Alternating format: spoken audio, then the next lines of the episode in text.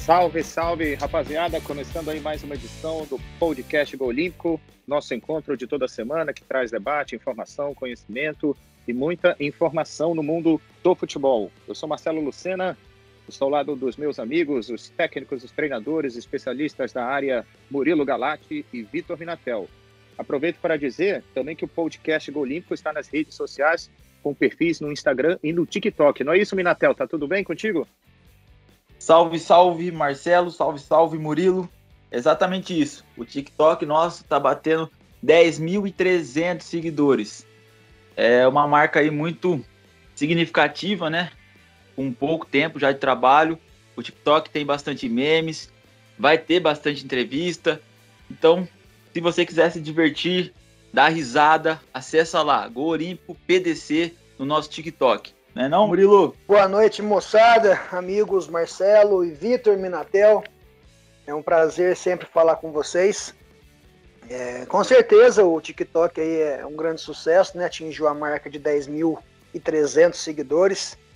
É, lembrando a todos que o TikTok, ele uma forma descontraída, uma forma é, meio informal, né, de, de se fazer as informações do futebol, os memes, né? E quem gostar dessa parte, quem tiver interesse, acessa lá o TikTok Gol Olímpico PDC e divirta com a gente. Lembrando também que nós temos a, a plataforma no Instagram, né? Quem quiser seguir nosso Instagram e as gravações, os áudios, entrevistas serão todos no Spotify, como o pessoal já está acostumado.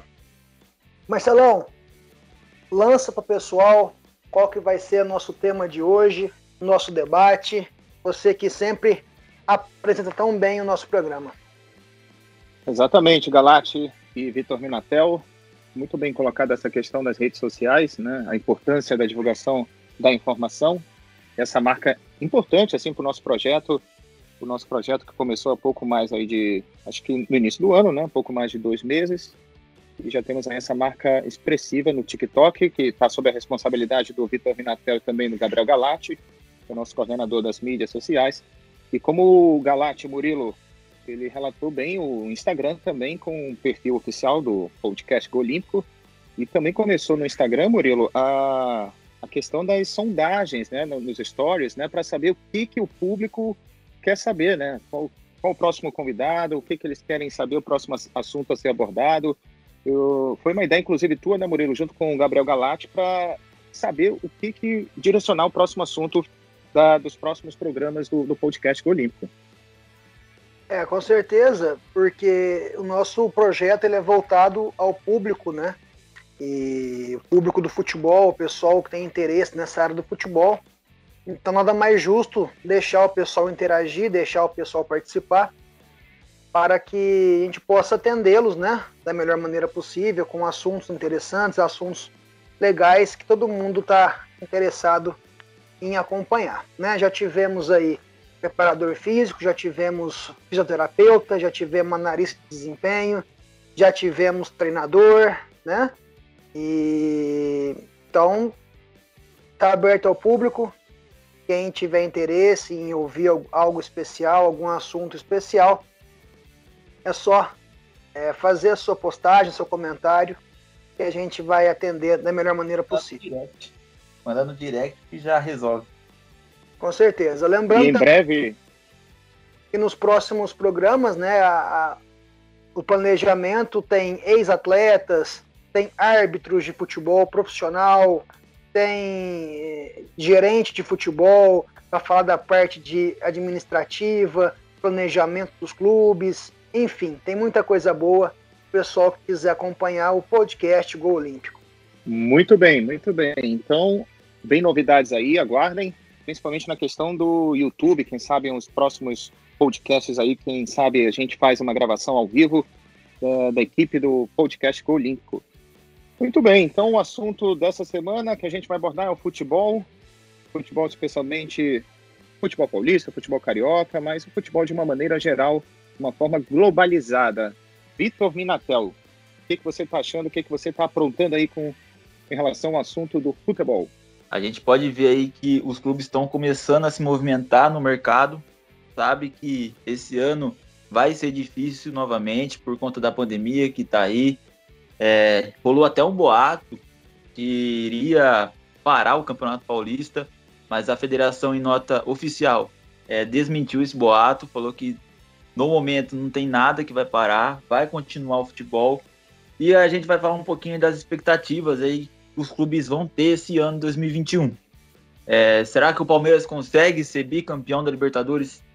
Será que o Palmeiras é, vai conseguir ganhar esse Campeonato Paulista? Porque o Palmeiras agora, nos primeiros jogos, já está confirmado que vai jogar o time reserva e alguns meninos sub-20. Vai dar chance para molecada aí. Então, vamos ficar de olho na molecada, vamos ficar de olho no Palmeiras, vamos falar um pouquinho do São Paulo, vamos falar um pouquinho dos times do Rio de Janeiro.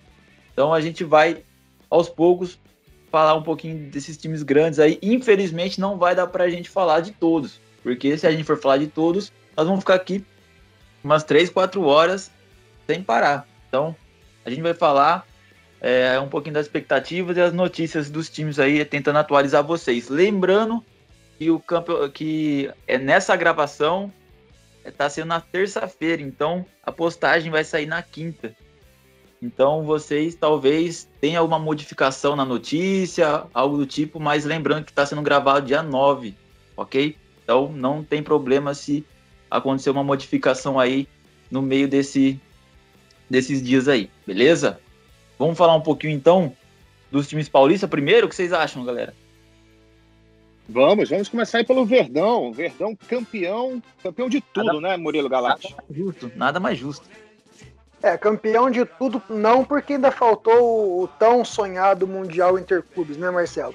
A piada se renovou, mais um ano aí, e o Palmeiras vai ter que aturar essa piada de não ter Mundial, mas acredito que quem ganhou, ganhou, viu, Marcelo e Vitor? Os times sul-americanos, quem teve a oportunidade de ganhar o Mundial, ganhou, porque a partir de agora, se realmente se concretizar a ideia da FIFA de fazer o Mundial Interclubes a cada quatro anos e com 32 equipes, se eu não me engano, infelizmente só vai dar time europeu, né? Porque serão os quatro últimos convidados da, da Champions, campeões da Champions, os quatro últimos campeões da, da Liga da Liga Europa, os quatro campeões da Libertadores, os quatro da Sul-Americana, enfim.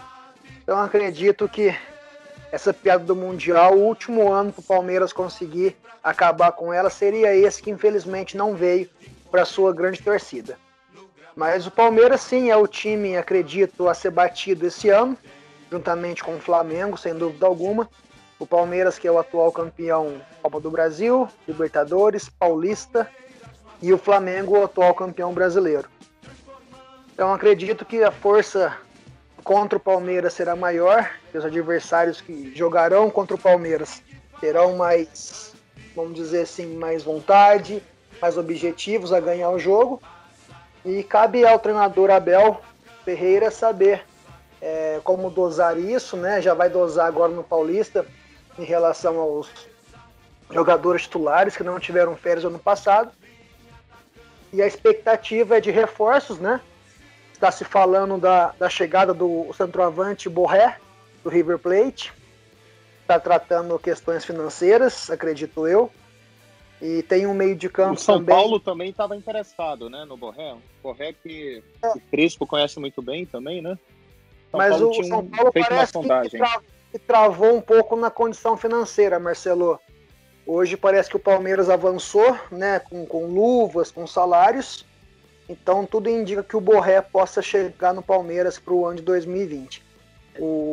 Fala-se também no, no meio-campo, se eu não me engano, é Danilo Barbosa, alguma coisa assim, né? Que jogou com o Abel em Portugal, no, no Braga, e foi indicação do inclusive, inclusive revelado no Vasco da Gama. Danilo Barbosa saiu do Vasco em 2014 não teve muitas oportunidades no Brasil e fez a carreira em Portugal. Bom jogador. É, tem esse nome e, e, um também que foi especulado no começo da semana foi do zagueiro Victor Cuesta, do Internacional, para fazer ali uma grande defesa junto com o Gustavo Gomes. Então a expectativa do Palmeiras é a melhor possível para manter os títulos, né? E fazer uma excelente temporada novamente. Muito bem, Murilo. Já adiantou bastante. É, realmente, o Palmeiras, só para vocês terem uma ideia, o Palmeiras ele juntou mais de 250 milhões só de premiação esse ano. Voltando Copa do Brasil, Campeonato Paulista e Libertadores. E, e o Campeonato Brasileiro, né? Ele ficou, se eu não me engano, na sétima, oitava posição por aí.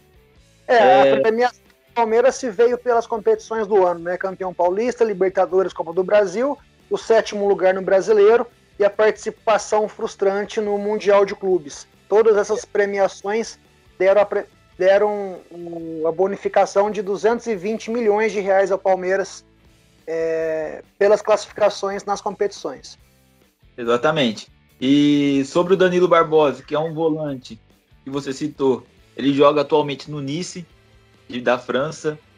Ele, como o Marcelo lembrou bem, ele jogou com o Abel no Braga. E é um jogador que dizem bastante que ele é aquele jogador moderno, aquele volante moderno, que marca bem, sabe é, trabalhar com passes curtos, sabe alongar quando tem que alongar, é muito inteligente. Então, uma expectativa aí e vai vir por empréstimo. Essa é a transferência por empréstimo. E esse Danilo Barbosa, só para vocês terem uma ideia, e algum tempo atrás o Red Bull Bragantino ofereceu uma proposta de 75 milhões de reais, tá? Pelo Danilo Barbosa e o Onísio não aceitou. E agora está aceitando o empréstimo para o Palmeiras por causa de sua. É, tá com problemas físicos, é, problemas musculares. Então, vai fazer um empréstimo Palmeiras e empréstimo com opção de compra. A outra, outro jogador que foi levantado muito bem por vocês, que é o Borré. O Borré é atualmente um dos maiores jogadores da América do Sul.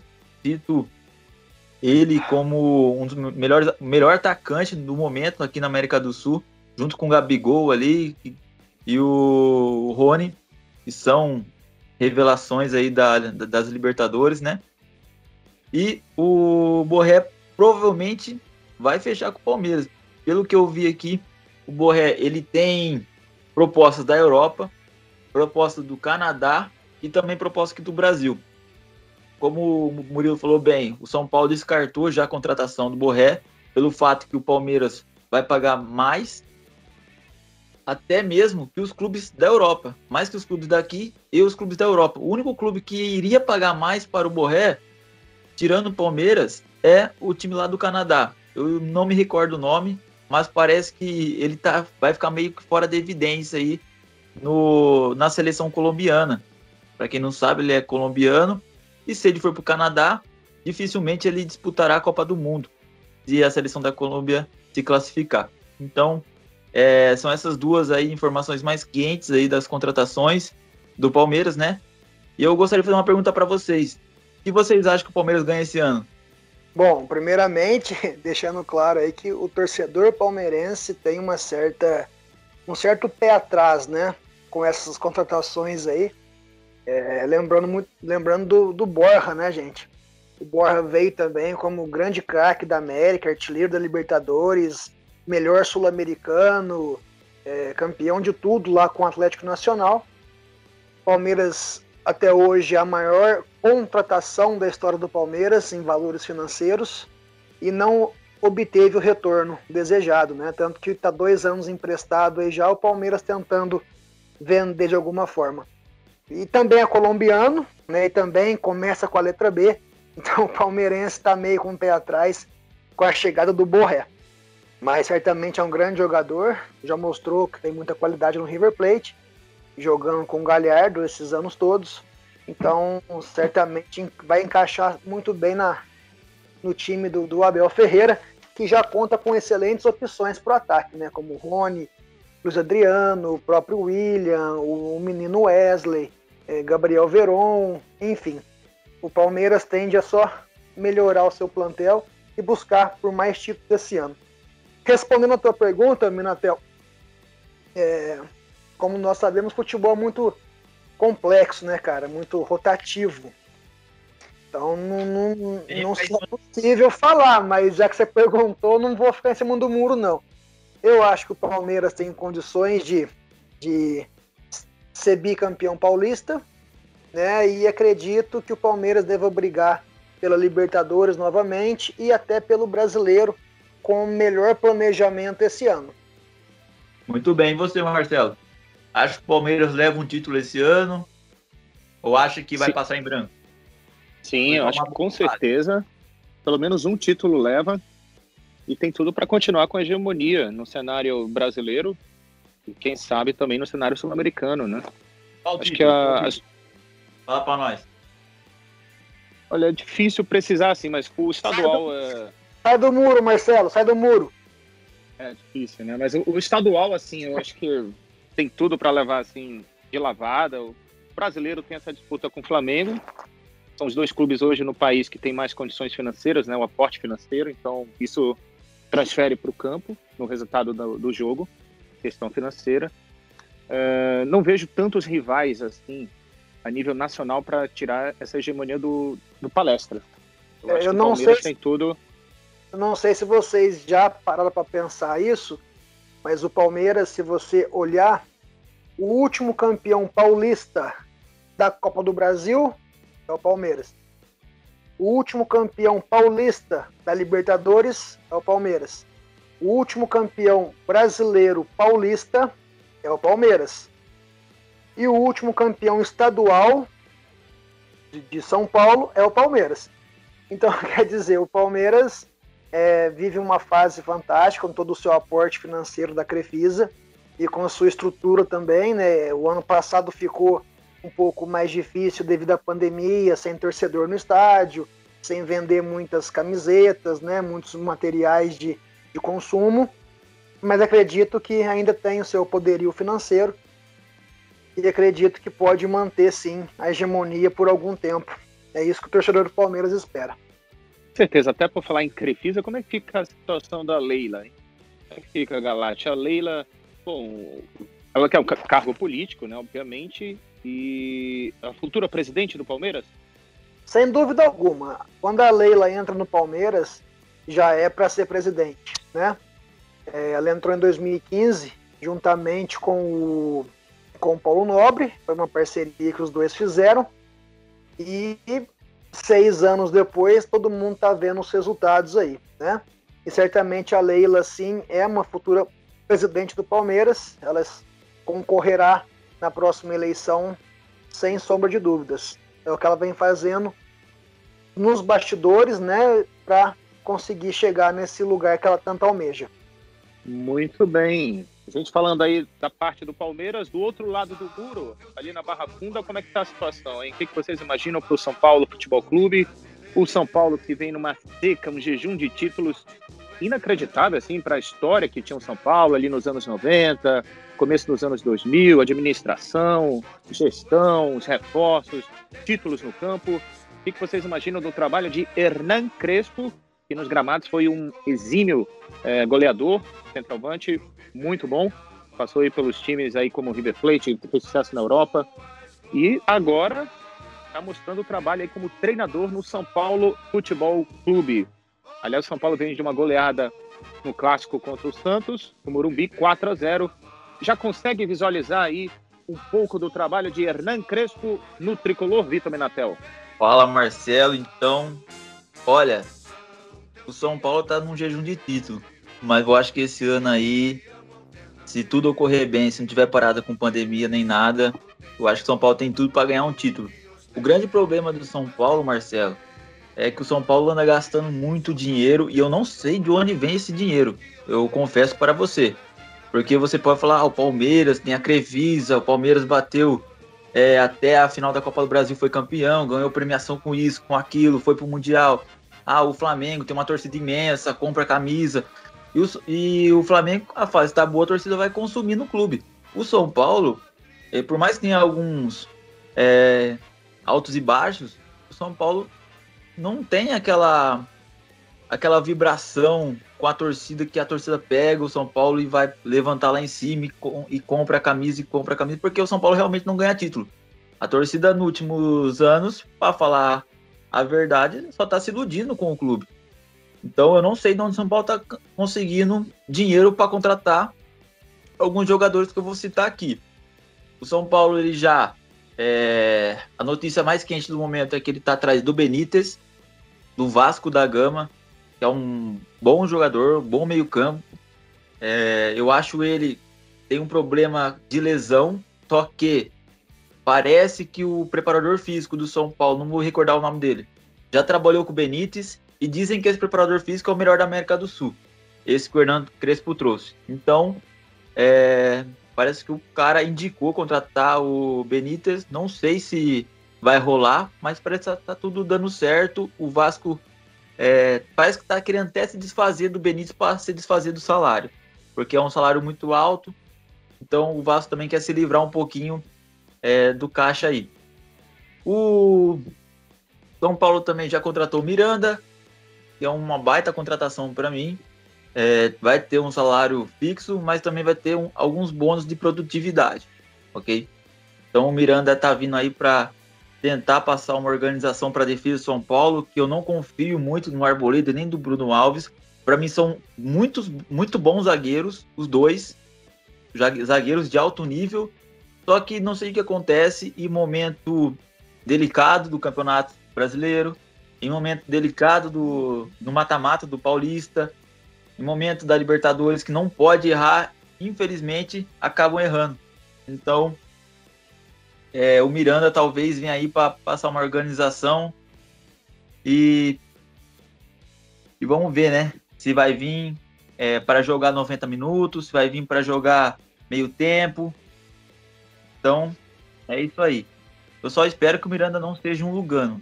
O Lugano veio, mas pela é, estatura aí, pelo porte físico, pelo, pelo Miranda ser mais magro, talvez a idade é, batendo ali com o do Lugano, por mais que o Lugano tenha vontade, tenha raça, ele não vai ter a mobilidade que o Miranda pode ter, tá bom? Uh, outra contratação de São Paulo, Orejuela, Orejuela, não sei como cita o nome dele, falar a verdade para vocês, mas é um jogador bom, acredito que é um bom lateral, mas eu não sei se vem para ser titular, porque o Igor, o Igor Vinícius está muito bem na lateral direita, na verdade de ala, né? Não sei como que ele vem, é, se ele vai ser acima do Igor Vinícius, se vai ser abaixo, porque o Igor Vinícius está jogando bem, pelo menos nesse início de Campeonato Paulista. Então o São Paulo tem algumas contratações ainda pendentes, está atrás do Gabriel Neves, que é o volante uruguaio, um volante também que se diz muito moderno, e vocês sabem que a raça uruguaia aí permanece na, no time do São Paulo. A gente pode ver vários jogadores uruguaios que passaram pelo São Paulo. O Gabriel Neves pode ser mais um aí a brilhar com a camisa tricolor. Porém, o São Paulo fez uma oferta, o Nacional fez uma contraproposta e o São Paulo falou que não vai aumentar o valor pelo é, Gabriel Neves. O Inter também entrou na briga, mas parece que o valor que o Inter entrou é abaixo do valor que o São Paulo entrou. E o São Paulo já falou que não vai aumentar a oferta e já, já deu um, um último papo aí para o Nacional do Uruguai. Se for vender, vai vender agora. Se não for, o São Paulo não pega ele mais. Beleza?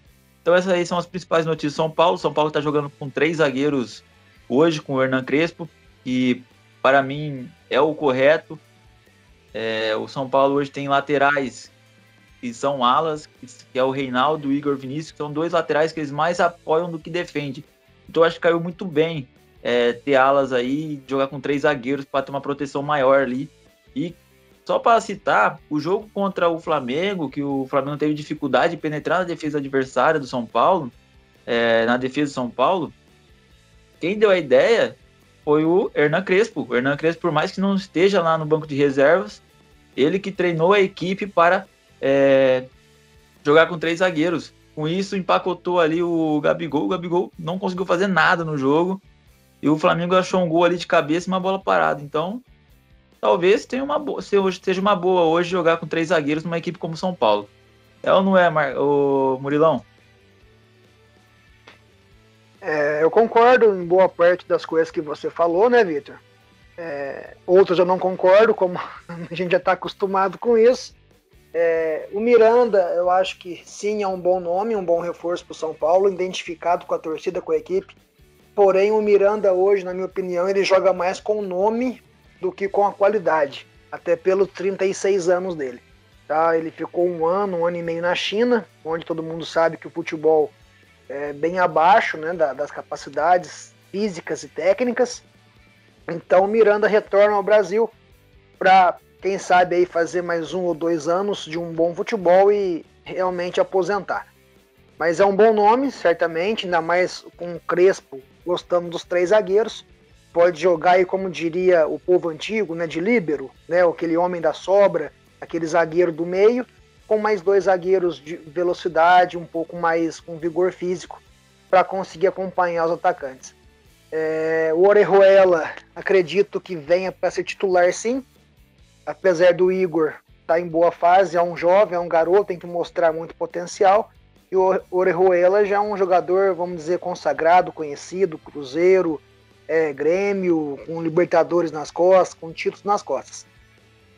E a expectativa no Crespo é a melhor possível, né?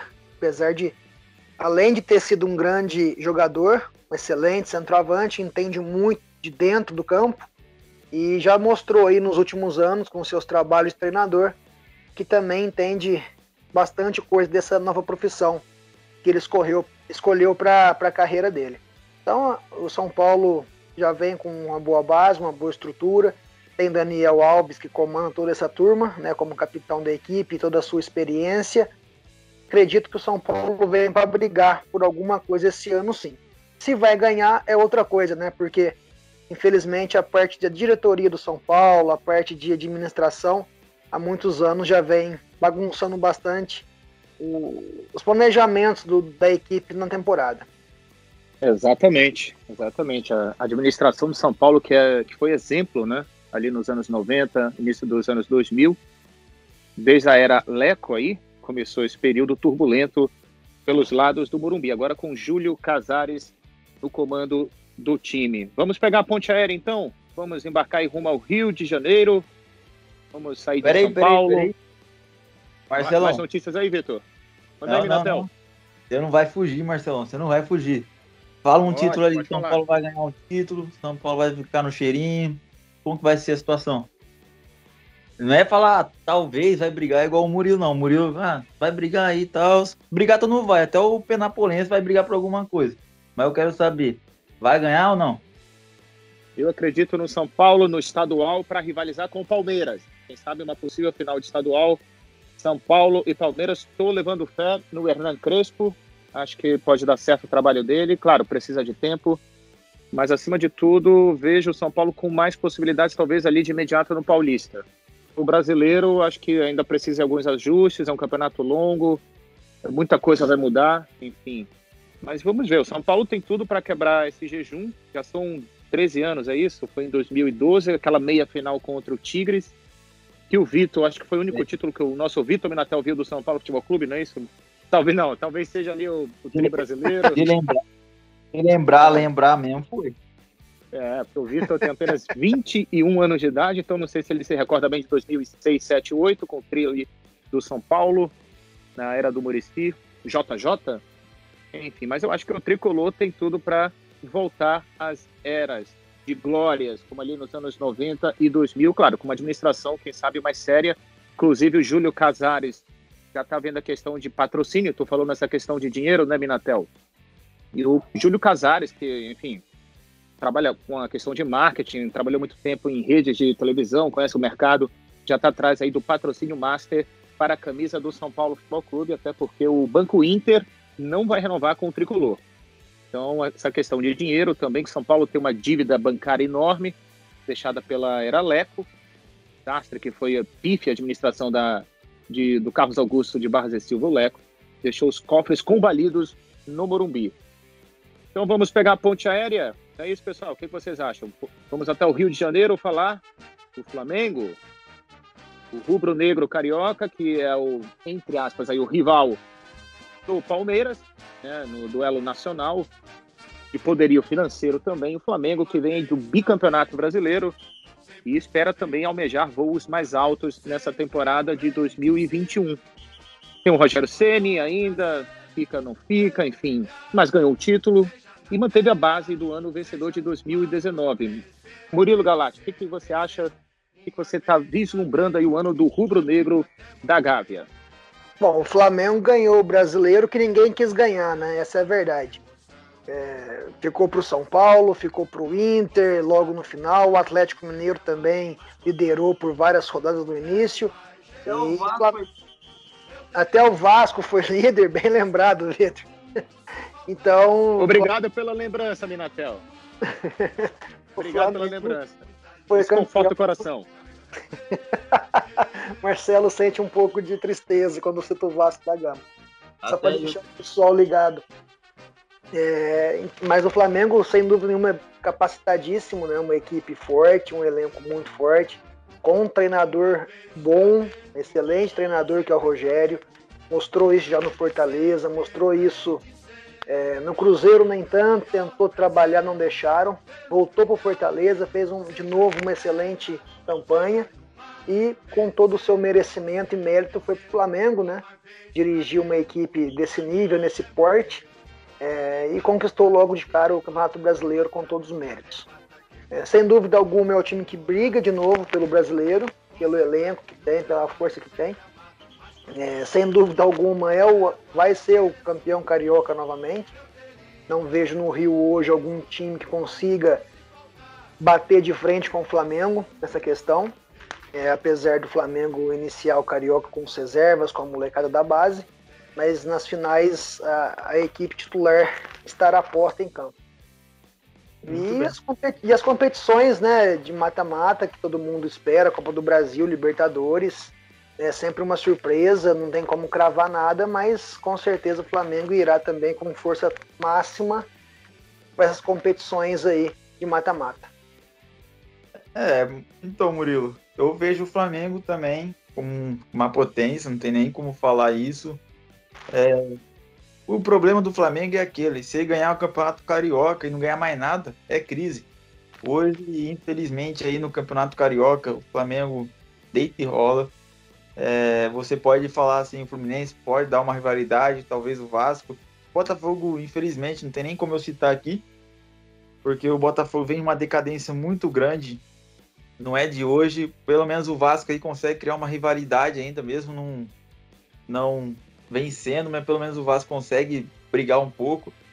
O único que pode dar um problema ali pro Flamengo é o Fluminense. Então, se o Flamengo ganhar o Campeonato Carioca, mas não ganhar mais nada, praticamente é um ano em crise e vai ter protesto, pode ter certeza disso. O Flamengo ele já acertou a contratação do Bruno Viana, que é um zagueiro né, de 26 anos. É um muito, muito bom zagueiro, estava no Braga e está sendo emprestado agora para o, para o Flamengo. E o Flamengo quer trazer também o Rafinha. O Rafinha todos conhecem, lateral direito, muito renoma, é, renomado e jogou no Olympiacos, foi para lá, estava no Flamengo, foi para o Olympiacos e agora retornando ao clube. O, só tá vendo uma questão financeira, tá? Porque, querendo ou não, o Rafinha já tá numa idade muito avançada e não pode receber o mesmo que ele recebia uh, na primeira passagem dele pelo Flamengo. E na saída, parece que o menino aí, João Lucas, que é o lateral direito, ele tá sendo emprestado aí para o Cuiabá o Cuiabá, por falar no Cuiabá, tá sendo um time muito bem montado. É um time que parece ter um patrocínio forte, tem um homem forte por trás. Então o Cuiabá fica de olho, que é um clube aí que tá chegando para brigar ali no meio da tabela e vai prejudicar, prejudicar bastante time, hein? Então João Lucas, lateral direito, vai para lá, vai jogar emprestado para o Cuiabá. O Tuller também, o zagueiro é, jovem do Flamengo, tá de saída, menino de 21 anos. Yuri César, que é o atacante, e não teve muita oportunidade, também vai ser emprestado também para o Fortaleza. Então esses, esses jogadores aí já estão de saída. E o Léo Pereira, quem diria o Léo Pereira chegou achando que ia ser titular, ia comandar a defesa do Mengão, mas não aconteceu isso, já está de saída também. É, tá quase certo aí com o Besiktas da Turquia. E, no, na minha opinião, está indo para um grande clube ainda para o que ele representou nesse ano aí pro Flamengo. É, o Léo Pereira aí deixou a desejar. Não sei se a camisa pesou, mas é, tá indo pro Besiktas da Turquia, que é um clube lá que, se a camisa aqui pesou, lá pode pesar também, porque é um clube de uma massa de torcida enorme. É, lá é forte. O futebol turco lá, a rivalidade do Besiktas com o Galatasaray é, é absurda, né? E é. tem lá também, que são as três grandes equipes da Turquia. Lá o bicho pega mesmo, a torcida lá põe fogo no estádio, lá, lá é embaçado jogar. Então, você eu... acha que vai sair do Brasil para jogar na Turquia e vai ficar tranquilo, tá muito enganado. E eu arrisco a dizer que na Europa, ah, os dois locais mais é, quentes em, em, questão de torcida, torcida de massa, é, que até comparam, é até pior se depender da situação, o futebol sul-americano é na Turquia e na Sérvia. E só para terminar aqui, o Rodinei tá voltando aí pro, pro Flamengo. Né? Tá voltando, não, já voltou pro Flamengo, né? É, já tá aí voltando pro Flamengo. Então, é importante aí já deixar claro aí as notícias do Flamengo, as negociações. E eu espero pro Flamengo esse ano. É, eu acho que vai ganhar o brasileiro novamente. E eu vou falar uma coisa para vocês. Palmeiras, Flamengo e Atlético Mineiro, o maior é, inimigo desses caras, o maior rival são eles mesmos. E também ah, o calendário. Você pode ver que o Palmeiras teve que abrir mão da, do Campeonato Brasileiro para disputar os campeonatos. Então, é, se você. Quanto mais campeonatos você disputar, quanto mais finais você for, e a gente pode ver com o que aconteceu com o Palmeiras. Você vai ter que deixar o Campeonato Brasileiro de mão, o Copa do Brasil de mão, alguma coisa de mão para você poder competir em alto nível com as outras equipes em todos os campeonatos. Então é complicado. E aí, o, o Marcelo, você acha que vai acontecer do Flamengo ganhar a Libertadores de novo, ganhar o Campeonato Brasileiro? Vai bater de frente com o Palmeiras, vai bater de frente com o Atlético Mineiro. O Atlético Mineiro tá fazendo um baita time, tá? Que você espera pro Mengão aí?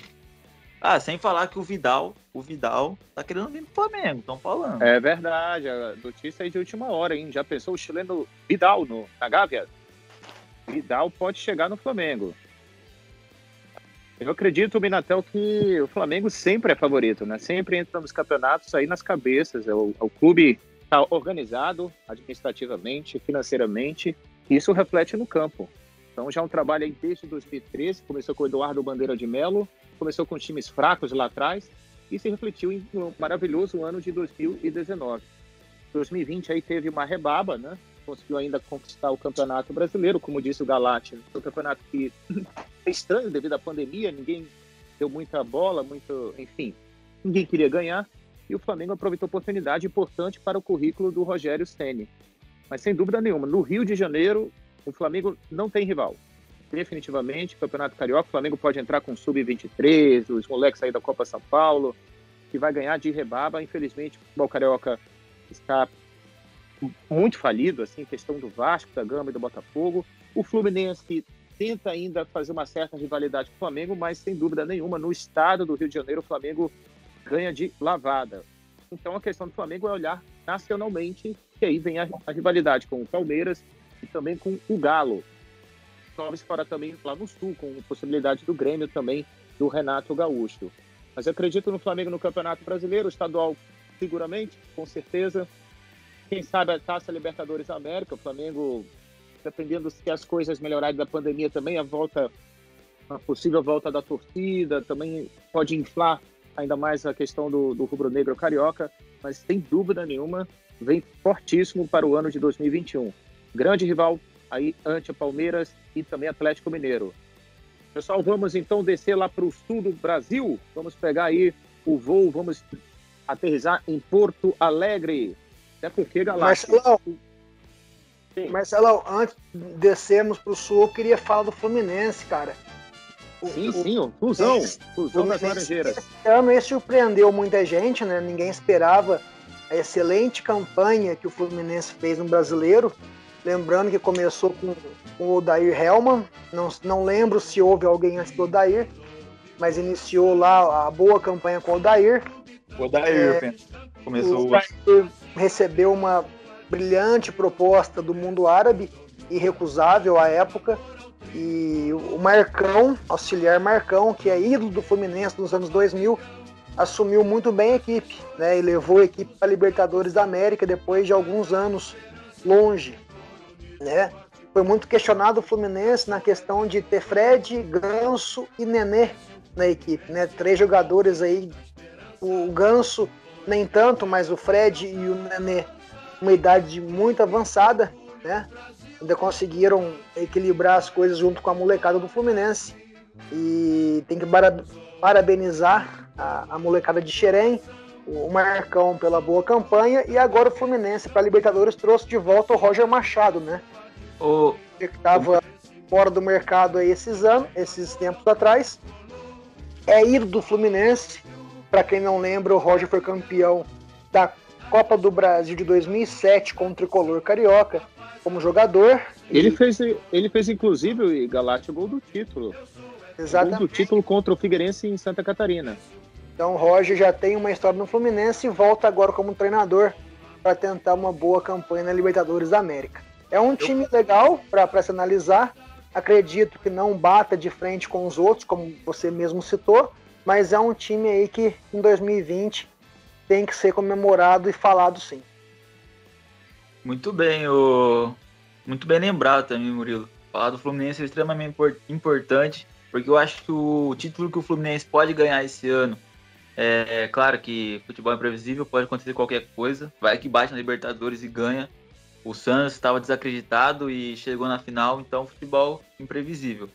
Mas só para citar aqui é, algumas contratações também, né, que não é justo eu falar do Flamengo e depois não falar do Fluminense das contratações. Tá trazendo o Wellington, o volante que jogou no São Paulo, estava no Atlético Paranaense.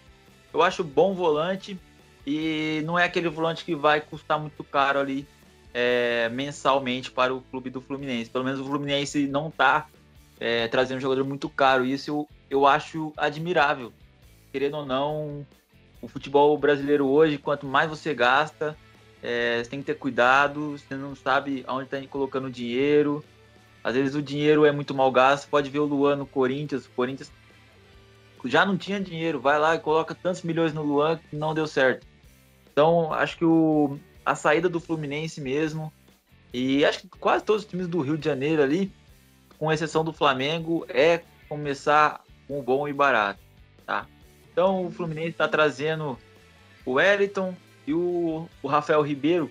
Ele era, se eu não me engano, não sei se é zagueiro ou volante, lá do Náutico. Tá vindo por empréstimo aí do Náutico. É, eu acho ele bom zagueiro também. É aquele famoso bom e barato. E o Samuel Xavier, um jogueiro, um zagueiro, um lateral do Ceará. Muito bom lateral, rastudo, vai fazer muito bem para o time do Fluminense, tá? E eu vou fazer uma pergunta para vocês dois. Pode fazer? Ou vocês vão pular fora também? Manda aí, Minatel. Manda. Manda pergunta. Respondem para mim. Futebol brasileiro hoje. Olha a situação. O Odair Helman largou o Fluminense, passando o contrato lá no Oriente Médio. Beleza. Marcão assumiu. Marcão começou mal, tudo bem. É difícil mesmo nos primeiros dias. Mas depois o Marcão conseguiu levar o time para a Libertadores, correto? Agora me responde, me responde, uma coisa. É correto fazer com o Marcão, o cara que levou o clube para a Libertadores, colocar o cara de lado e trazer o Roger Machado? Não dá para continuar o trabalho com o Marcão. Ele já não fez o que muita gente declarava quase impossível para o Fluminense conseguir uma Libertadores. Quem colocava o Fluminense para a Libertadores? Eu, particularmente, colocava o Fluminense para brigar por a Sul-Americana e com muita sorte não cair para a segunda divisão, não ficar no rebaixamento. E o Marcão, um bom trabalho, é, conseguiu levar o time para a Libertadores. É certo trazer o Roger Machado? Responde para mim. Vamos lá. A pergunta é complexa, mas ela é fácil de responder. É, certamente, quando o Marcão assumiu o Fluminense, quando o Dair sai no meio da temporada, o Marcão já sabia que ele seria técnico interino. Ele já sabia disso. Em momento algum foi falado ao Marcão que ele seria o treinador principal da equipe. Tá? E, consequentemente, com a boa campanha que o Marcão fez, ele sabe que ele tem um nome no Fluminense. Ele foi capitão do Fluminense por muitos anos, volante do Fluminense por muitos anos. E a chegada do Roger Machado não tira o brilhantismo do Marcão, que é o primeiro time que ele assume, né? a primeira equipe que o Marcão assume como profissional. Já é a segunda ou terceira vez que ele assume o Fluminense, mas na condição de interino. Né? E o Roger Machado já tem toda a sua o seu gabarito, né? Já tem toda a sua experiência como treinador profissional, que começou no Grêmio, Palmeiras, Atlético Mineiro, Bahia, tem uma rodagem maior que o Marcão. Então pode ter certeza que o Marcão já sabia disso, ele já tinha ciência que aconteceria isso, e ele vai ficar lá como auxiliar do Roger sem dúvida alguma, né? Não vão colocar o Marcão de lado em hipótese alguma, não. Então, não, acredito... de lado que eu falo é tirar o cara. É... Não, mas ele já sabia, Vitor. Ele já tinha essa informação. Ele vai ser o bem, interino. Se ele, fizer uma, ele fizer uma boa campanha, ele permanece na equipe, mas o Fluminense vai buscar um treinador com mais bagagem, com mais rodagem. Até porque vai disputar uma Libertadores da América. Né? E se o Marcão não, não cai com o Fluminense, ele já ia ficar. Com a campanha que ele fez agora a Libertadores, sem dúvida alguma, o, o primeiro auxiliar do Roger vai ser o Marcão. E se o Roger sair do Fluminense daqui uns anos, daqui uns meses, né, que no Brasil é meses, quem assume é o Marcão. E assim vai ficando como foi o, o, o Valentim no Palmeiras. Né? O Zé Ricardo no Flamengo, o, o Ventura no Botafogo. Eles ficam muitos anos ali como auxiliar fixo da equipe, fazendo bons trabalhos, conhecendo toda a equipe, e quando tem oportunidade, eles fazem um bom trabalho. Se um dia tiver oportunidade de saírem de, de auxiliar fixo para se tornarem treinadores efetivos, eles vão seguir o caminho deles, como o Valentim seguiu, como o Ventura seguiu, como o Carrilli seguiu e o Zé Ricardo seguiu. Futebol é assim. Então o Marcão já tinha ciência que ele seria o auxiliar, né, independente da, da condição da classificação. Logicamente, com uma classificação boa, ele teria um prestígio, uma moral maior. E foi o que aconteceu com ele agora, sem dúvida alguma. Beleza, então. O Marcelo, é, com personalidade agora, tem pela cabeça do Murilo. Fala o que Esse é o Vitor Minatel, hein? Fala o que você Não, o que é engraçado, assim, não, realmente não dá para entender a cabeça dos dirigentes do futebol brasileiro.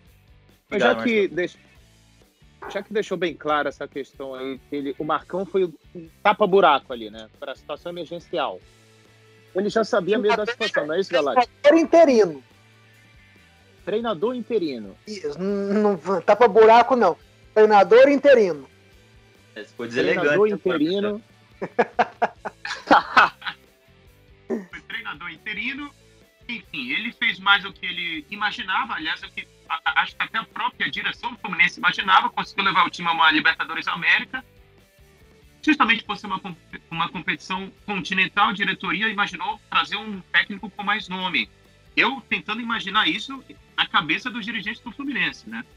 E o que é mais engraçado, é, vamos supor se o, o, Roger Machado, que tem uma ligação com clube, enfim, fez história no, no Tricolor das Laranjeiras, pode ser que ele comece cambaleante, enfim, futebol é resultado, ele pode perder, começar mal e pode ser demitido para, quem sabe, uma possível volta do Marcão. Então, isso é o que acostuma muito no futebol brasileiro, assim, pode, pode acontecer, é uma coisa surreal, assim, o Marcão é encostado, eu creio que o Marcão seja funcionário do clube, não é isso, Calate? Sim, sim. O Marcão tá ali para, funcionário do clube para pagar incêndio e tal. Ele faz parte da comissão fixa. Hoje, hoje tem muito, muito clube, a maioria dos clubes grandes do Brasil tem a comissão técnica fixa da, do clube. Né? E o Marcão é um desses, desses funcionários aí com essa função.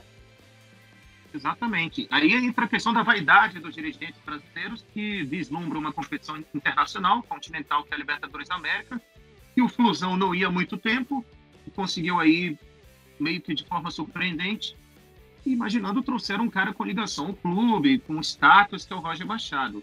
Mas que também pode não garantir nada o, em termos de resultados. Já que o Marcão vinha ali no treinamento diário, os jogadores acreditam ter uma certa conexão com ele para lidar com feras assim do que são uma idade avançada, como o Nenê, personalidade forte, o próprio Fred, o Ganso também, entrosar eles com a garotada e o Marcão conhece muito bem os caminhos das Laranjeiras ali de Xerém tem esse, esse feeling para tentar discernir os problemas no tricolor.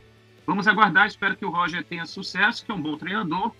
Fez bons trabalhos aí ao longo da, da carreira breve dele de, de técnico, mas tem tudo aí para, quem sabe, dar continuidade com o auxílio ali do Marcão.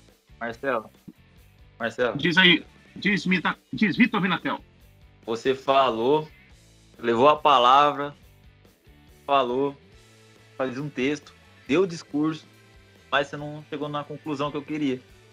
Você demitiria, é, você contrataria o Roger Machado ou deixaria o, é, o Marcão? Eu, como dirigente, continuaria com o trabalho do Marcão. Eu, como eu traria o Roger Machado. Olha aí. O é, Marcão... só, vou só, vou dar minha opinião rapidinho aqui, pra gente já passar pro clube. Eu Ou acho. Vai ser contra a minha. Não, é, pode. É... Pra variar, né? pra variar. É um embate. Eu, eu, eu acredito assim. No podcast do Olímpico sempre tem esse embate clássico entre o Murilo Galati e Vitor Minatel, que começou, aliás, no curso de 2019 em Roma. Eu acredito assim. É, quando os treinadores saíram da forma que o Murilo falou, beleza. Mas se o cara tá num bom trabalho, pra que vai é, tirar ele não tirar, né, para não usar uma palavra errada, é porque vai contratar outro cara. Vai contratar, por mais que o Roger Machado seja bom treinador, ah, vai disputar Libertadores, beleza. Mas se for eliminado da Libertadores, vai mandar embora? Não. Vai, vai, no Brasil é assim. Não, mas tudo bem, mas é, mas é o não, correto. Não para Libertadores, talvez, mas, porque. Mas não tem que pensar como. O Fluminense não esteja esperando ganhar a Libertadores. Logicamente está entrando para disputar para ganhar mas sabe das suas condições limitadas de chegar ao título. Né? Então talvez o Roger tenha um pouco mais de tempo para trabalhar, visando talvez um brasileiro ou até uma Copa do Brasil, que teoricamente é um caminho mais fácil para se chegar ao título. Então, mas o que eu quero dizer é melhor, tudo bem, perde, eu acredito que o Fluminense, independente de quem seja o treinador, iria cair lá no, na, na Libertadores, iria perder de qualquer forma, pelo time que tem. Mas pelo menos ia perder com o Marcão, aí podia ter a contratação com o Marcão, o Marcão poderia indicar a contratação. Então não tem por que ficar trocando. Ah, vai disputar uma Libertadores, nós tem que trazer um cara mais fera. Eu acho que isso aí não vai fazer diferença nenhuma. Mas por que o Marcão não pode se tornar essa fera? Entendeu? Então. É... Responde uma coisa então, Victor. Vamos lá. É a mesma situação, tá? O Palmeiras no começo do ano mandou o Luxemburgo embora. Estava invicto na Libertadores. Certo? Campanha exemplar na Libertadores. Antes do Abel assumir, o Cebola, né, que é o auxiliar do Palmeiras fixo, assumiu o Palmeiras. Foi período curto. Na Libertadores, ganhou no Brasileiro alguns jogos, até o Abel chegar. O Abel assumiu a equipe, e daí o resto todo mundo sabe o que aconteceu. Será que se o Cebola tivesse ficado o Palmeiras, seria campeão da Libertadores e seria campeão do Brasil, como o Abel foi? O Cebola. É Cebola o nome dele? Ou é Ce... Cebolha? Cebola. Então, o Cebola, ele não teve o tempo pra gente. É, por mais que ele. Ele também perdeu o primeiro jogo que eu lembro. Mas ele não teve o tempo é, como que eu posso falar? Não é a longo prazo, cara. Foi curto prazo. Então é difícil você analisar o trabalho do cara. Praticamente ele chegou ali, ele, ele colocou é, o time dele, pá, e depois já veio o Abel. Não ficou muito tempo. Se não me engano, foi 5, 6 jogos. Esse talvez não contratou outro logo né, quando o Odair foi embora, porque não tinha condição financeira de trazer alguém de nome. E, colocou, e apostou no Marcão, a oportunidade que o Marcão teve de mostrar trabalho. E ele mostrou. Pode ter então, certeza que esse ano ou ano que vem, o Fluminense precisando de treinador, ou alguma outra equipe de médio para grande porte, Série B, Série A do brasileiro, eh, precisa de treinador e faça uma proposta ao Marcão, o Marcão sai do Fluminense na condição de auxiliar fixo e vai seguir a sua carreira sozinho como treinador. Isso faz parte do, do, do caminho do futebol. Não, eu entendo. Eu não acho errado. Ele vai ter outras oportunidades. Mas eu não tenho, eu não sei por que não dar oportunidade para ele agora, para ele, ele já tava bem, não sei por que vai tirar o cara tá dando certo. É, porque... Infelizmente, e sem dizer que também o Cebola tem um time, um time muito bom, né? O Marcão tinha um time citado. Né? na Libertadores na primeira fase, se o Fluminense sai logo de cara com o Marcão, é muito pior do que sair com um treinador, vamos dizer assim, efetivo. Porque o Marcão era interino, ele sabe disso. Ele era interino, ele foi efetivado no final do brasileiro aí, porque ficou dois, três meses no cargo, então não tem gente chamar de interino pro resto da vida. É. Mas ele sabia que ele não seria, não, não seria treinador durante o ano de 2021. Isso aí é, é certeza. Sabia e sabia, né? Quem... Mas ele ficou quantos meses? Acho que ficou seis meses só sendo treinador do Fluminense.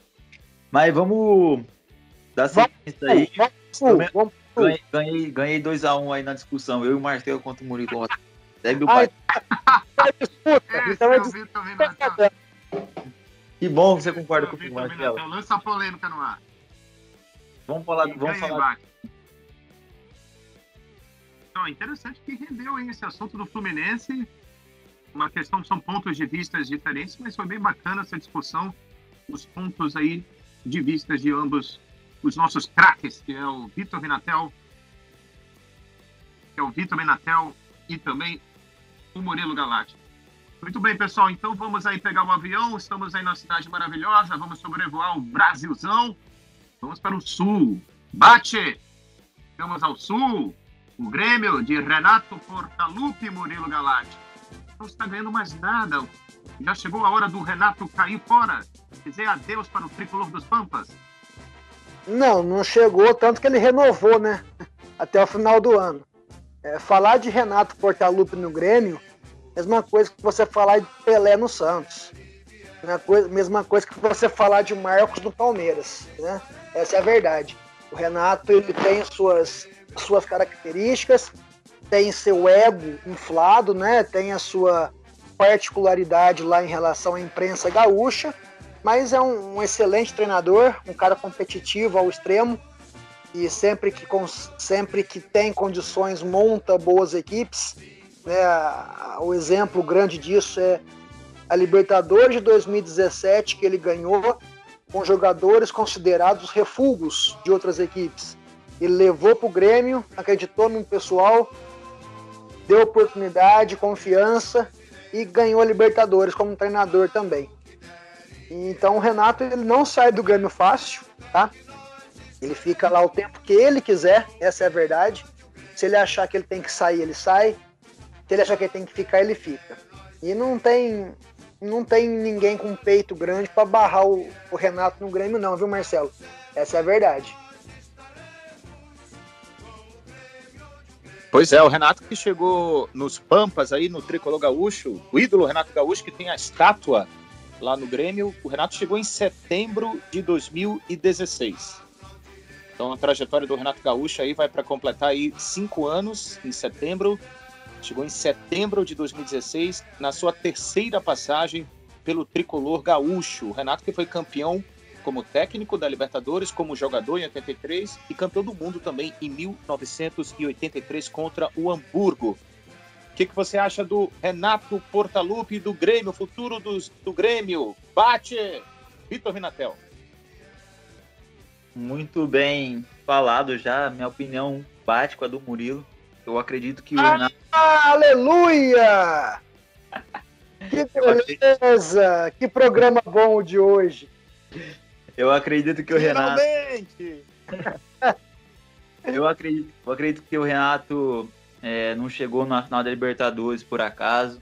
Não tá batendo todo ano aí nas quartas e semi da Libertadores por acaso.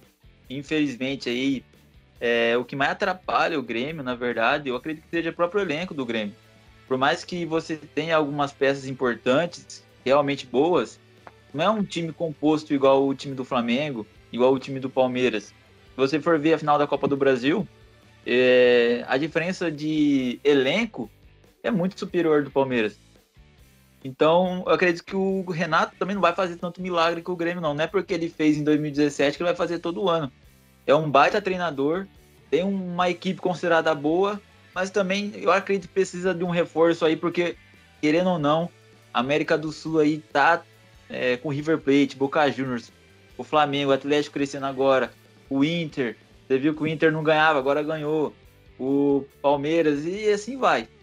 Os times estão começando a gastar bastante, por mais que não esteja no meio da pandemia, estão começando a gastar bastante. E o Grêmio tá com aquele mesmo time lá praticamente, não tá trazendo reforços de peso e agora é, com a perca aí do, da Copa do Brasil e também acho que por pelo Renato também cobrar isso bastante, parece que tá começando atrás de reforço, que é o que o Grêmio tem que ir atrás mesmo, porque não dá pro Renato ficar com um time que é considerado bom, mas se o campeonato tá competitivo, então não tem muito o que fazer, né? Tem que é, trazer mais reforço e o Grêmio tá, tá nesse caminho agora. Parece que tá, tá, tentando, tá tentando, né? Trazer o Roger Guedes, que tá na China, só que o Roger Guedes quer um salário absurdo para o nível do Grêmio. Até cogitou em trazer o Rafinha numa é, desses dias atrás, mas parece que o Rafinha queria trabalhar com o Renato, mas não tem como, né? É, o Renato trazer o Rafinha, sendo que o Flamengo também quer o Rafinha, então já é uma pedra no caminho. E também o Grêmio está atrás do Cássio. Essas são as informações aí que eu, que eu cheguei a ver. E na minha opinião, nenhum dos três que eu falei o Grêmio vai trazer. Mas o Grêmio tá no mercado, tá buscando. Beleza? Então, eu concordo aí com o Murilo. Não sei como, mas concordo. E o Renatão é muito bom. Não sei como. Ele precisa de um time melhor. Por mais que o time seja bom, não tô falando que o time do Grêmio é ruim. Mas vocês me entenderam, ele precisa de um time para competir com esses outros times que estão acima da média aí do futebol brasileiro. Beleza? É, e agora. E dessas especulações, Minatel, eu acho interessante, principalmente a questão do goleiro, que eu acho que é uma posição bem carente no Grêmio. O Grêmio ah, já vem sofrendo com os goleiros aí há pelo menos três temporadas. Né? Com Paulo Vitor não tem nenhuma condição de. Desde a saída do Marcelo Groi, que o Grêmio tem sérias dificuldades para reposição nessa. na meta, né? Do tricolor gaúcho. Muito bem lembrado, Marcelo. O goleiro, para mim, é uma questão que o Grêmio não consegue acertar desde a saída do Groi. É, já tentou com o Paulo Vitor, tentou com o Vanderlei. É, o Paulo Vitor não, mas o Vanderlei eu acreditava bastante nele. Mas infelizmente, é, em jogos que não poderia errar, ele acabou errando. E querendo ou não, o Renato Gaúcho, ele jogador que pipoca não é com ele, né? Então, eu acho que o Grêmio precisa trazer um goleiro urgentemente. Eu até me pergunto, né? Se o Cássio seria esse cara, porque o Cássio, por mais que seja um goleiraço, o Cássio não sai do Corinthians, não sai do Corinthians. É, e o Cássio foi revelado no Grêmio. Cássio não sai do Corinthians. uma história com o Grêmio, mas acho muito difícil ele sair realmente. Eu também acho, eu também acho muito difícil. E se sair, eu não acho que ele vai corresponder. Talvez corresponda, porque em jogos grandes, querendo ou não, o Cássio ele realmente cresce, mas muitos jogos é, que o Cássio vem falhando ultimamente, então é até difícil eu falar se vai dar certo ou não. Beleza? É, Acho não sai do Corinthians até porque já emprestaram ou venderam o Walter pro Cuiabá. Então é só o Cássio que tá lá hoje, não vai desfazer dele, não.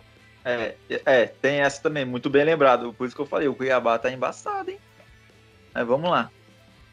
Tá embaçado. Cuiabá é a nova sensação em, quem sabe, o futuro São Caetano do futebol brasileiro. Muitos estão dizendo que é o Cuiabáyer. Cuiabáyer. É legal. Muito bem. Tá nessa ascensão a gente está no sul, a gente está falando do sol da parte azul. E como é que vai a parte vermelha? O Colorado, o Internacional de Porto Alegre, Murilo Galar. O Internacional achou que esse ano ia sair da fila do brasileiro, mas mais um ano ficou esperando, né? De uma forma assim, melancólica, porque a arrancada e o gás que o Inter deu no final do Campeonato Brasileiro levava a crer que ele seria o campeão brasileiro. Né? Todo mundo Mas esperava. Será que o VAR não teve uma contribuição nessa perda do título? Polêmicas aí à parte. Ah, Marcelo, o VAR tem para todos os lados, cara, né? Se você for analisar jogo a jogo no brasileiro, todo mundo é ajudado, todo mundo é prejudicado. Né? Logicamente, uns com, com mais intensidade que os outros, é, uns com mais ajudado mais vezes que os outros, mas enfim, é, o Inter perdeu para ele mesmo. Aquele jogo contra o Sport Recife, que tomou aquele gol, que o cara cruza a bola, ela roda por trás do gol toda, e o time do Inter inteiro para pedindo a bola, o tiro de meta, né, um time profissional que está brigando pelo título não pode parar numa bola daquela. Né, o esporte muito inteligente aproveitou o lance e fez o gol. né? O Inter, o Inter vacilou aí nesse jogo, logo depois já, depois já pegou os confrontos diretos aí, pegou o Flamengo, é, teve seus jogos decisivos e acabou que não conseguiu vencer o brasileiro mais um ano, né? O Inter que venceu a última vez o Brasileirão em 1979, né? naquele, naquele, naquela década de 70, o Inter ganhou três títulos brasileiros, né? 75, 76 e 79. E depois disso, nunca mais venceu o Brasileirão. Né? Então, fica mais um ano, né? agora com a chegada do, do treinador estrangeiro lá, do, do Ramires, né? do espanhol Ramires, que fez uma boa campanha com Del Valle. o Del Valle. E a expectativa é essa, né? Todo treinador estrangeiro que chega no Brasil hoje, o pessoal cria boas expectativas. Não, não sei se o Inter vem se reforçando, não vi nenhum, nada sobre o Internacional de reforços. É, talvez o Rodinei voltando para o Flamengo é a única baixa da equipe, que tem uma equipe forte, um time competitivo, e agora vai brigar aí, né, pela Libertadores novamente, que já é bicampeão. E a expectativa do, do Internacional é muito boa para esse ano de 2021, mas acredito eu sem muito protagonismo dessa vez. Acho que não vai não vai brigar muito não. Pode chegar na Libertadores, mas é sempre uma incógnita. É, eu não vejo também o Internacional ganhando um título sem ter o Campeonato Gaúcho. Eu acho que o Internacional, se o Grêmio se reforçar, acredito que o Internacional leve o Campeonato Gaúcho nessa temporada. É, sobre a contratação do Internacional, tem uma bem badalada aí, que é a disputa do Gabriel Neves, né? Será que vai nevar lá em Porto Alegre? O Gabriel Neves, ele tá na briga aí com o São Paulo, como eu falei na, na parte do São Paulo. Então, vamos ver, né? O grande o grande reforço do Internacional nessa temporada, eu tô achando que é segurar o Edenilson, porque o Edenilson tá sendo muito cogitado lá no lá em Belo Horizonte, no clube do Atlético Mineiro.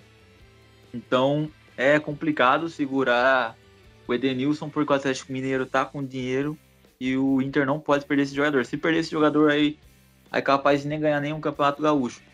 Mas é um time bom, um time competitivo, mas é aquilo que eu falei, é, infelizmente no Campeonato Brasileiro é, tem três times aí que estão acima do, dos outros, que são Atlético Mineiro, Palmeiras e Flamengo, que estão com três grandes times e estão acima. Ele só, só vai acontecer de ganhar o Campeonato Brasileiro se acontecer isso aí que aconteceu no, na temporada passada é, com, o, com o Internacional, que o Internacional quase ganhou. O Palmeiras, ele tava aí brigando com a Copa do Brasil, pela Libertadores, foi pro Mundial, então tava em um calendário muito cheio.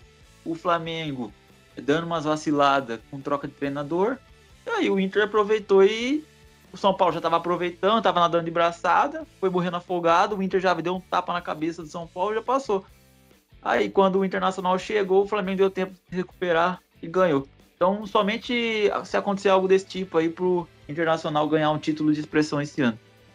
Uh, então são essas informações aí.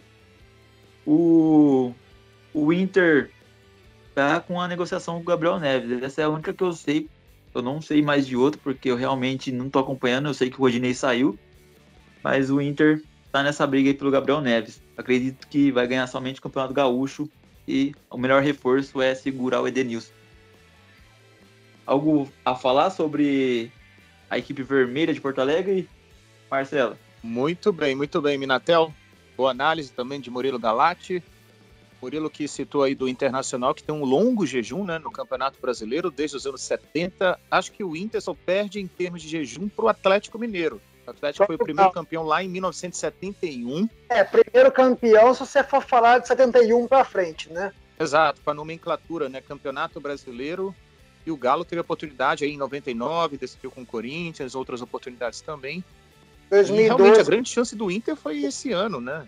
O, esse ano, enfim, esse ano se refere à temporada 2020, que escorregou aí pelas mãos o título nacional, né, de quebrar esse jejum desde os tempos de Paulo Roberto Falcão, Murilo Galati. Impressionante realmente esse jejum colorado.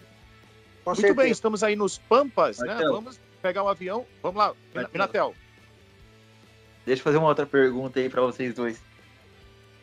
Vamos supor, supor, que o Inter não tivesse apalavrado com Miguel, Miguel Ramírez, o treinador que chegou, né? O espanhol. E é, tivesse a possibilidade de continuar com o Abel Braga. Depois do, da reta final do Campeonato Brasileiro. Vocês, mesmo depois do que aconteceu na reta final do Campeonato Brasileiro, do Abel Braga, por mais que não conseguiu o título, foi uma baita arrancada. Vocês é, demitiriam o Abel Braga e ficariam com o Miguel Ramírez? Ninguém, eu, eu ninguém, sim. Ninguém demitiu o Abel. Não, é, eu, eu entendi. Tinha um contrato até 31 de dezembro de 2020. 2020. Ou melhor, até o final do brasileiro que se estendeu por causa da pandemia. O contrato Ele... encerrou tinha contrato. Não teve interesse de ambas as partes e. O, o Inter, Inter, o Inter já, já havia contratado e apalavrado com o Ramires. Porque o Ramires ia para o Palmeiras quando o Luxemburgo saiu. Ele pediu para ficar até não lembro qual mês, porque ele queria terminar o trabalho no Del Valle, que ele não iria assumir o Palmeiras naquela época. O Palmeiras não aceitou porque queria alguém de imediato e contratou Abel Ferreira o Inter foi e fez a mesma coisa. Como o Inter não esperava ser campeão brasileiro, não estava contando com isso. E trouxe o Abel para amenizar as coisas, porque o Abel tem um nome forte no internacional. O Abel veio para. Para é, vamos dizer assim. Oi? Segurar a bucha. Exatamente, ele veio para jogar água na fogueira, para segurar o ímpeto da, da galera do Inter. Né? Ele não veio para ficar dois, três anos de contrato. Então, assim, venceu o contrato. O Abel já sabia que não seria o treinador, não renovou e, consequentemente, o Ramir estava palavrado, segue o seu trabalho no Internacional agora. Então, mas vamos supor que o Miguel Ramírez não tenha palavrado nada. Aí e... ficaria o Abel, ficaria o Abel sem dúvida alguma. Ficaria o Abel? Então, claro. Que ótimo. Aí, agora eu vi vantagem, Murilão. E o C. Martelo? Esse se, é o Murilo, Minatel. Se o Murilo fosse diretor, então, coitado dos clubes, hein? Meu Deus. clube não, do treinador. Dos treinadores. Tô brincando. Muito bem, muito bem. Estamos aqui no. Acordado e bem conversado, não tem problema. Vamos para BH. Vamos lá, vamos pegar o avião rumo à terra do pão de queijo, né? As Minas Gerais, Belo Horizonte, a bela BH, um belo horizonte pela frente, porque tem o Clube Atlético Mineiro do Hulk. É, o Galo Forte e Vingador.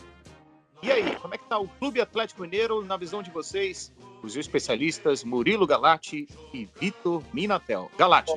O Galo, o Galo, na minha concepção, fez a, a contratação de mais impacto nesse ano, né? Que foi a, o Hulk é, apesar de muita gente achar o Hulk um jogador mediano, um jogador normal, ele não é, né? O Hulk tem as suas qualidades. É, o que atrapalha um pouco, eu acho, é a idade do Hulk, né? Demorou muito para voltar ao Brasil.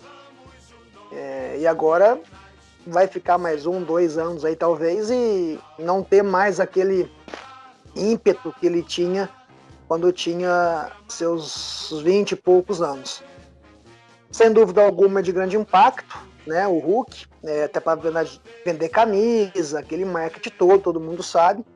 E o Atlético já vem montando bons times há alguns anos, não, não só agora, né? Depois daquela geração do Ronaldinho, Jô, Bernard, Tardelli, ganharam Libertadores e a Copa do Brasil. O Atlético pendeu um pouco uns anos para frente ali, mas logo se reergueu e vem sempre disputando títulos. O ano passado também, assim como o Inter, o Atlético teve grande chance de ser campeão brasileiro, liderou o campeonato por muitas rodadas, mas, como todo mundo sabe, o Brasileirão é muito difícil, né, muito irregular, o Atlético não conseguiu manter, até pelo fato, na minha opinião, do, do seu Jorge Sampaoli, né, treinador muito bom, excelente, conhecedor, mas eu acho que ele atrapalha um pouco o ambiente. Né? Dentro, dentro das quatro linhas ali, dentro de campo, é fantástico. É um dos que mais entende do futebol de hoje no mundo, acredito eu. Já treinou a Argentina na Copa do Mundo, é, treinou clubes na Europa, enfim. Mas eu acho que ele atrapalha um pouco o ambiente externo ali, sabe? A diretoria, a questão do vestiário, algo do tipo. E o Atlético não conseguiu chegar ao título brasileiro que tanto busca, como você já citou, Marcelo, desde 71 o Atlético não é campeão brasileiro. Mas é um, um nome forte para Libertadores, sem dúvida alguma. É um nome forte, eu acredito eu, sem concorrente para conquistar o estadual. E o Brasileirão é aquilo, cara, é muito aberto, não tem como prever, mas certamente o Galo fica entre os cinco primeiros brigando pelo título do Brasileirão. Então, eu concordo com o Murilo também. Eu acredito que o Hulk foi a melhor contratação dessa temporada aí no futebol brasileiro. É, você pode até falar que o Hulk tá mais velho, demorou, e realmente demorou, mas se deixar o bicho chutar, o goleiro, o goleiro vai afundar. Deixa chutar para ver. Então é um jogador aí com uma arma aí de finalização muito grande, uma força física muito grande. Eu acredito que a idade dele não vai influenciar tanto porque ele fisicamente é muito bem preparado. Eu acho que ele pode até, dependendo do jogo, não jogar os 90 minutos, mas eu acredito que vai sim, pelo menos essa, é, essa temporada aí. Tá com 34 anos, não tá tão, tão velho, é, não tá novo, mas também não tá tão velho. Eu acredito que com a, com a estrutura física dele, ele consiga aí manter um nível excelente aí no Campeonato Brasileiro, para disputar Libertadores. É o que eu falei. É, os times brasileiros têm muito problema com o calendário, esse é o maior problema. Então ele vai ter que desfalcar em certos jogos, vai ter priorização e para isso tem que ter um bom substituto. O Murilo citou o Hulk, mas eu também acredito que uma baita contratação do Atlético Mineiro, sem dúvida nenhuma, foi o Cuca. Eu acredito que o Cuca vai cair como uma luva. Não é um treinador estrangeiro, é, é brasileiro, é da terra aqui mesmo. E para mim é um, um, baita treinador. Fez um bom trabalho no Santos. Todo mundo fala, ah, o São Paulo fez o, o, impossível lá no Santos em 2019. E o, e o Cuca conseguiu levar o Santos para a final da Libertadores. Então, eu não acho que. Eu acredito que o São Paulo seja um bom treinador, um excelente treinador, mas não acho que ele seja tudo isso que falaram na época. É, movimenta bastante os bastidores do clube. Eu acredito que ele é, vai dar certo em um clube quando ele tiver moral para dar certo. É, igual o Santos estava endividado, então ele já chegou é, chegando mesmo com moral, porque ele era o cara do Santos. E depois, quando ele entrou no Atlético Mineiro, por mais que dê certo, quanto mais estrela parece que ele trabalhe, é pior. A gente viu isso na seleção argentina. E para mim, ele é um cara que movimenta muito mal negativamente ali os bastidores do clube. O próprio Serginho Chulapa falou na época do Santos que ele fazia e parece que teve uma declaração muito forte também dos bastidores ali do Atlético Mineiro. Ninguém gostava dele, é complicado. E tem também o Dodô, que é o lateral, que está chegando também. Jogou, é, se eu não me engano, no Cruzeiro, passou no Cruzeiro, é um bom lateral. Eu acredito que não venha para titular. E também uma baita contratação, na minha opinião, foi o Nath. Nath Fernandes, do River Plate. Esse jogador joga muita bola, tem tudo para dar certo eu acredito que ele vai virar sim, é, vai render o esperado para o torcedor do Atlético Mineiro. O Atlético Mineiro agora está com um time muito bem preparado e vai fazer mais contratação. Uma patrocinadora muito forte que é a MRV é, por trás de tudo. Você pode ver que o, a MRV cortou patrocínio aí com o São Paulo, esperou acabar o contrato com o Flamengo também e vai investir tudo esse dinheiro aí no, no Atlético Mineiro. Pode ter certeza aí com o Atlético não Mineiro. Só, não só em reforço, mas a MRV também é a que está fazendo o estádio do Atlético Mineiro, né? É a construtora que está fazendo a Casa do Galo para 2022, se eu não me engano, já está pronto. Tudo bem, exatamente, Murilo, é isso aí mesmo. Estão é, também fazendo a arena, isso que é, é, é o tão esperado estádio aí do Atlético Mineiro. Então, parabéns aí para o Atlético Mineiro. Parece que esse ano aí vai conseguir brigar por título grande. Eu não tenho dúvida nenhuma aí que é, vai chegar numas quartas de final aí, no mínimo, da Libertadores. Eu acredito que não ganhe, porque Se pegar um Flamengo, um Palmeiras, talvez caia. Tem um, alguns times que eu ainda considero acima. Mas se continuar nesse caminho aí, pode certeza. Se não ganhar esse ano, o outro ano vai brigar também. Então, é assim, bate, bate. Quanto mais bate, uma hora vai entrar. É, Marcelo, tem alguma coisa para falar do Atlético Mineiro, do Galão da Massa? Não, na verdade vocês já resumiram muito bem a situação do Clube Atlético Mineiro, Galo Forte e Vingador. Bom, de um lado o Atlético está aí, né, com um time com dinheiro, está montando um bom plantel, tem essa possibilidade da arena, né, da Casa do Galo, em breve sair do papel. Por outro lado, o rival Cruzeiro, né? O que acontece com o Cruzeiro Esporte Clube, que amarga aí mais uma Série B, vai ter companhia de Vasco da Gama, de Botafogo, e grandes clubes também na Série B, outras equipes também renomadas, nesse certame tão complicado que vai ser o, a, né, a volta para a Série A. O que, vocês imaginam a situação na Toca da Raposa, meus caros Murilo Galati e Minatel? Bom, só citando a Série B que você falou, Marcelo, a Série B esse ano tem seis equipes consideradas grandes, né? Ou pelo menos equipes fortes. E dessas seis, se eu não me engano, cinco são campeãs brasileiras, né? Cruzeiro, Vasco, Botafogo, Guarani e não lembro se tem mais algum outro ali campeão brasileiro também. É, vai ser difícil. Tem o Vitória, tem a Ponte Preta, né? Tem o próprio.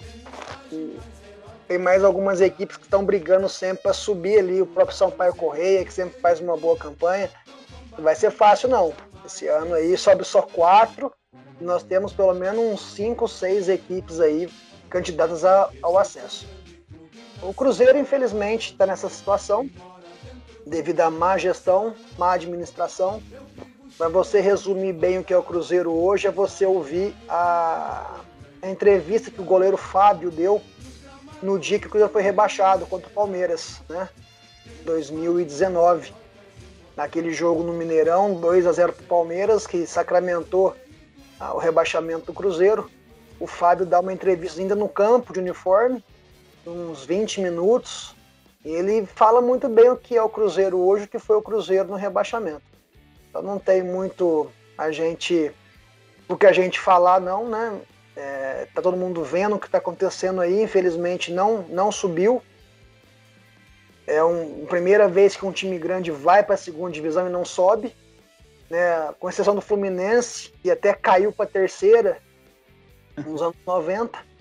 Mas enfim, é torcer para o Cruzeiro se reerguer, se reestruturar e voltar a disputar grandes títulos aí que faz parte da história do clube. É, o Cruzeiro Murilo e Marcelo, não tem muito o que falar. É, é criticar aí essa gestão que foi feita no clube.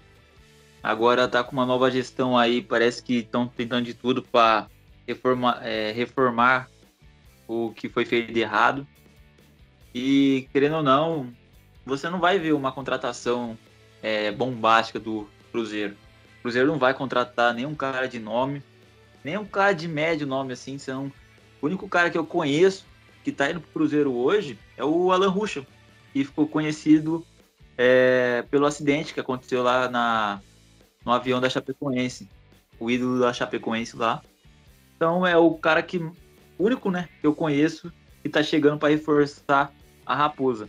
Acredito que o Cruzeiro tem que é, colaborar um pouquinho mais nas categorias de base, ter uma estrutura excelente, eu já tive lá, tem uma estru estrutura excelente, pode sim é, se reforçar nas, com as categorias de base, mas infelizmente o processo não é só isso.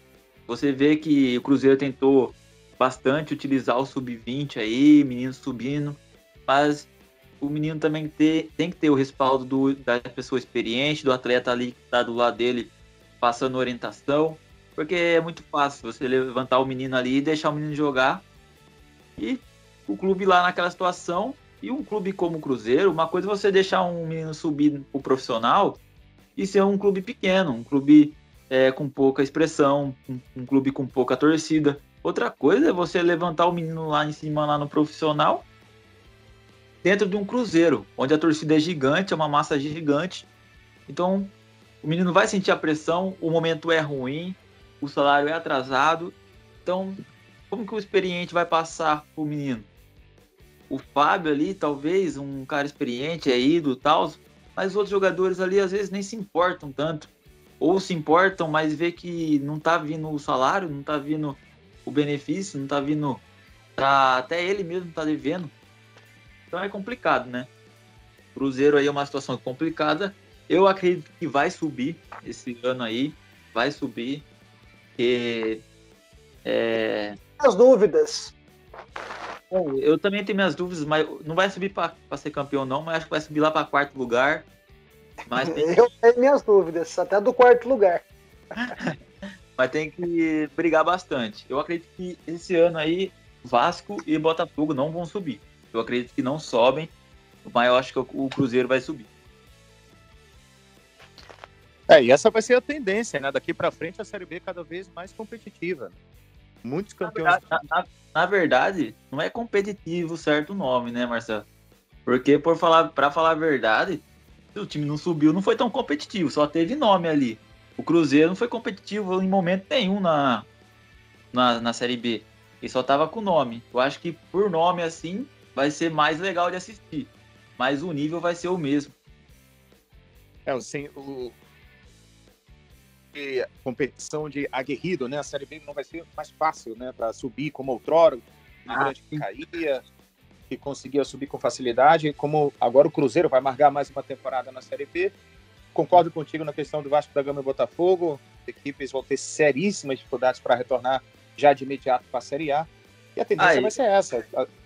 Eu acho que o, eu, se um time, se um time do Rio de Janeiro subir, esse time aí vai ser o Botafogo. Eu acredito que o Vasco não sobe. Eu acredito que o Botafogo tem meninos aí revelação, né, entre aspas, e tem mais qualidade que os meninos que estão no Vasco da Gama. Então esses meninos aí podem trazer, talvez, eu acredito que não, mas talvez eles podem trazer uma classificação para o Botafogo. Porque querendo é. ou não, o Botafogo tem um, alguns garotos aí com talento. Do Botafogo para o Vasco é o seguinte: o Vasco saiu e conseguiu manter a sua equipe, é, a base da equipe. Então, se permanecer o Germancano, permanecer Benítez, permanecer Castan, permanecer Martin. É, é, Martin. Hã?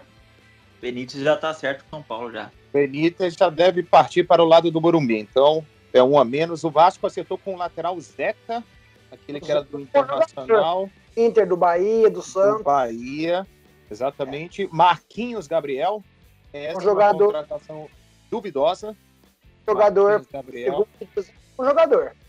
É, para a Série B ele é bom para a Série B ele vai render. E está acertando também com o zagueiro Hernando. Zagueiro do, Hernando. Nacional. Exatamente. É, eu acho que o Vasco tem um time mais encorpado, mais experiente para voltar à Série A do que o Botafogo apostar só na sua base e não sabe se a base vai render alguma coisa. Né? Então, assim, eu acho que o Vasco, eu vou discordar do Vitor. o Vasco é mais encorpado, vamos pegar uma quarta vaga ali, não vai sobrar, não vai disparar, não, do que o Botafogo. Se o Botafogo conseguir encaixar os moleques, revelar bons nomes e conseguir encaixar um trabalho, tudo bem, é uma coisa. Mas ainda é uma dúvida.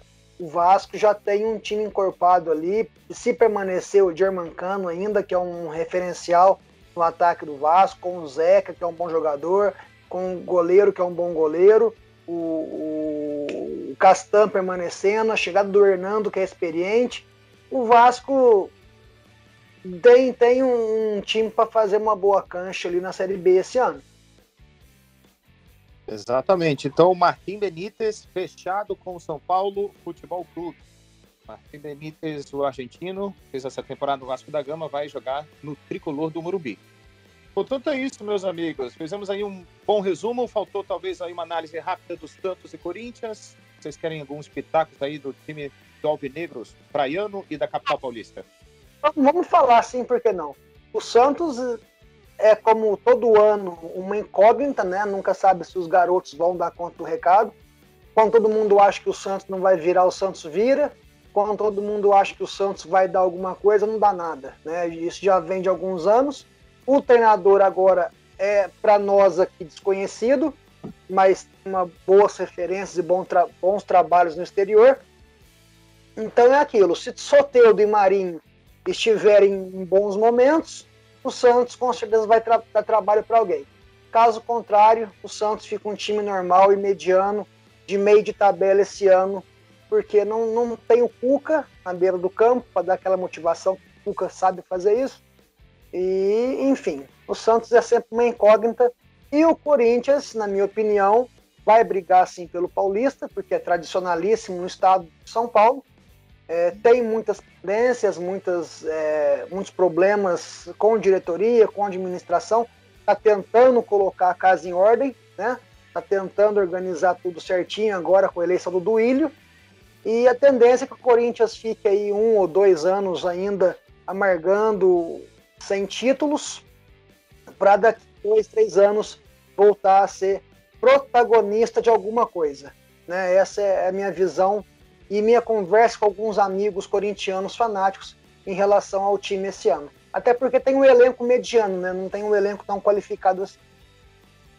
É, é o Corinthians que estava interessado chegou a sondar o Germancano, que havia estado no Vasco da Gama, Vitor Minatel. Ah, é complicado falar um pouquinho do Corinthians, porque o Corinthians ele vem é, de muita negociação frustra frustradas, né? Então é complicado. O Corinthians eu acho que ele vai aí brigar por meio da tabela no brasileiro, não vai é, disparar, não vai cair. É um time ainda que tem alguns jogadores que podem salvar o clube, que são totalmente é, conhecidos, né? Não é aquele elenco que você não conhece ninguém, igual o do Botafogo. Então isso não vai acontecer com o Corinthians por ter o Cássio, por ter o Fagner. No Campeonato Paulista, eu acredito que não passa da SEMI. Se pegar é, Palmeiras e São Paulo, acredito que não ganhe. E se pegar o Santos também, se o treinador, eu não conheço ele, mas se o treinador acertar o time também, fazer o básico do básico, acho que o Corinthians não ganha, nem do Santos, para falar a verdade. Um outro clube que tá vindo forte também é o Red Bull Bragantino. Acho que ele pode sim brigar aí também com o Palmeiras, São Paulo, para mim são os três times aí favoritos aí a ganhar o Campeonato Paulista. Já o Santos, acredito que o Santos é o que o Murilo citou aí, é o clube que você quando você não espera nada, aparece algo e quando você espera alguma coisa, não acontece nada. É complicado. O Santos tem um o campo do Santos, eu acredito que é muito forte, a Vila Belmiro, eles sabem jogar lá dentro. Então, acho que é um, uma grande força para o Santos é a Vila Belmiro. Mas é. com torcida, Vitor, quando tem torcedor. Exatamente. torcedor é eu... não é nada. É, o que eu vou falar. O Santos, na Vila Belmiro ali, com a torcida, é difícil ganhar do Santos. Não é de hoje. Todos os anos que São Paulo, Corinthians, Palmeiras vai jogar lá, é complicado. Os moleques da Vila brilham lá na Vila quando tem torcida, quando tá aquela torcida perto, alambrada ali, gritando. É, os moleques ouvindo a torcida gritar. Então é muito importante isso aí. Então acredito que o Santos aí vai. Pode ser que chegue, pode ser que não, é uma incógnita. Tem jogadores ali que podem resolver, mas tem jogadores ali também que podem atrapalhar. Então é complicado eu falar um pouquinho do Santos. É, o John aí que veio como uma, uma, um bom goleiro, já falhou ali contra o São Paulo. É, a torcida já tá no pé dele. Então é complicado, cara. O Santos é uma incógnita. Acredito que vai brigar aí o Paulista, porque é, só tem quatro, cinco times ali. Talvez se ganhando um jogo já vai para a final, né? Mas é, pro Campeonato Brasileiro, se continuar desse jeito aí, pode ser que até brigue para não cair. É, só reforçando a opinião sobre o Santos, eu sempre falo que o Santos é aquele time que vem de gerações, né? É, a geração do Pelé, depois ficou muito tempo sem ser protagonista de nada.